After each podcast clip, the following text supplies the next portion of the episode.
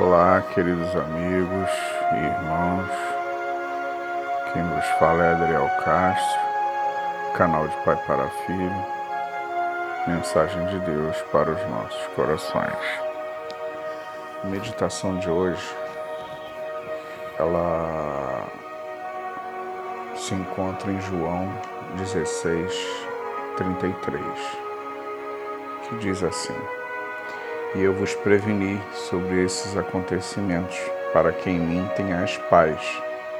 Neste mundo sofrereis tribulações, mas tende fé e coragem.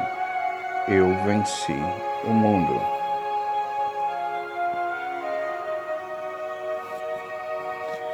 O estudo de hoje consiste em responder três dúvidas que, na minha opinião, viria na cabeça de um novo convertido ao ler esse versículo. As duas perguntas, as duas perguntas são essas. Perdão, as três perguntas são essas. Quem foi Jesus? Por que devemos seguir a Jesus e por que devo ter paz, mesmo aflito? Se você que essas perguntas são sem importância, eu respeito sua opinião, mas na minha opinião todas as perguntas devem ser respondidas, exceto aquelas que apenas o Senhor Deus não nos deu a resposta ainda. Com certeza não conseguiríamos entendê-las e só causaria mais dúvidas. Porém, essas três perguntas podem ser respondidas através da Bíblia, que é a palavra de Deus. Logo, é verdade, pois em Deus não há trevas, portanto, não há nenhuma mentira em seu ser. Veja João 8, 44, Romanos também 1, 25. Agora, vamos à primeira pergunta: quem foi Jesus? Jesus é o Filho unigênito de Deus, primogênito de toda a criação, que veio ao mundo para a remissão de todos os nossos pecados. Ele foi o sacrifício perfeito que Deus escolheu para nos remir, para nos livrar das garras do pecado e todos terem a chance de segui-lo e serem salvos. A gente pode constatar isso em Mateus 26, Marcos 3, em Lucas 1, em João 20, João 3,16. Porque Deus amou o mundo de tal maneira que deu seu Filho unigênito, para que todo aquele que nele crer não pereça, mas tenha a vida eterna. Por que devemos seguir a Jesus? Simples, Jesus não é apenas a remissão, Ele é a salvação, Ele é o caminho que chegamos a Deus.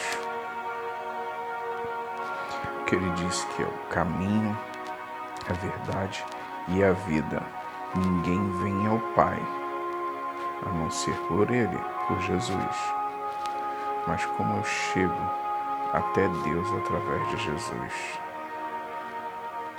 Simples também. Devemos ser cópias de Jesus.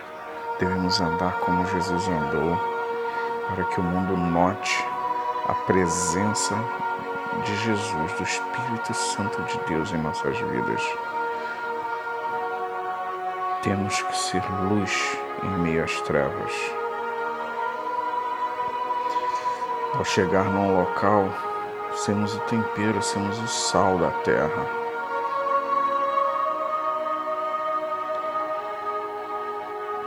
E assim chegaremos a Deus. E Jesus nos mostra que podemos levar a vida reta perante Deus. Que Ele veio ao mundo, tomou forma de homem então, todos esses sentimentos humanos, Jesus sentia na carne, mas não deixou vencer. Suportou as mesmas dores, só que na sua morte ninguém pôde suportar aquela dor a não ser ele. Morte de cruz, a morte mais violenta. Mesmo ali no Getsemane, ele sempre orando e pedindo a vontade que de Deus fosse feita e continuou firme e forte, sem pecado. É Ele que devemos seguir. Finalmente chegamos à última pergunta. Por que devemos ter paz, mesmo na aflição? Para responder, devo te falar em verdade, uma verdade. Todos vamos morrer. Isso todo mundo sabe. Sabemos que no Éden não havia morte. Porém, o pecado de Adão trouxe a morte para toda a humanidade. Se você quiser, leia de Gênesis o capítulo 1 até o capítulo 4. Logo, do que adianta buscar contrariar a vontade de Deus quando estamos ainda vivendo, se no fim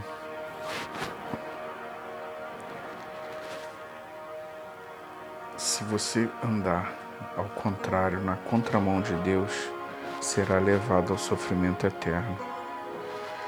E até quando você vai estar com o ouvido tampado, com os olhos vendados a isso? e não enxergando, não ouvindo. Quem tem ouvido, ouça. Jesus quer te salvar. Se Deus nos deu a chance de ter a vida eterna, não devemos nos preocupar com o que iremos passar nesse mundo. É difícil, caminhada difícil, não tem, não tem moleza, é dureza, mas a eternidade é uma paz sem fim, uma alegria sem fim. Toda dor, todo sofrimento será aniquilado. E ali sim, ao lado de Deus, de Jesus, Espírito Santo de Deus, todos juntos, alegrando, regozijando e vivendo numa paz que só Jesus dá. O mundo dá uma paz falsa e você tem aceitado essa falsa paz. A falsa paz das drogas, a falsa paz da bebida, a falsa pai da devassidão da luxúria. E você, aí com os ouvidos tapados e os olhos vedados, e chamando de louco quem prega essa palavra. Cuidado. Deus está aguardando as suas respostas. Amanhã pode ser muito tarde. Muitos nesse momento estão se arrependendo amargamente no inferno de não ter dado ouvido a essa palavra. Eu tenho que te dar esse alerta. Tenha ânimo, irmão. Tenha ânimo. Mantenha fé. Lembre-se do que Jesus disse. Tem de bom ânimo. Eu venci o mundo e você que ainda não aceitou Jesus, volte logo para os braços de Deus, porque o tempo é curto, está passando. Então a decisão só pode ser sua, somente sua. Não ouse faltar no céu. Que Deus te abençoe, rica e abundantemente. Amém.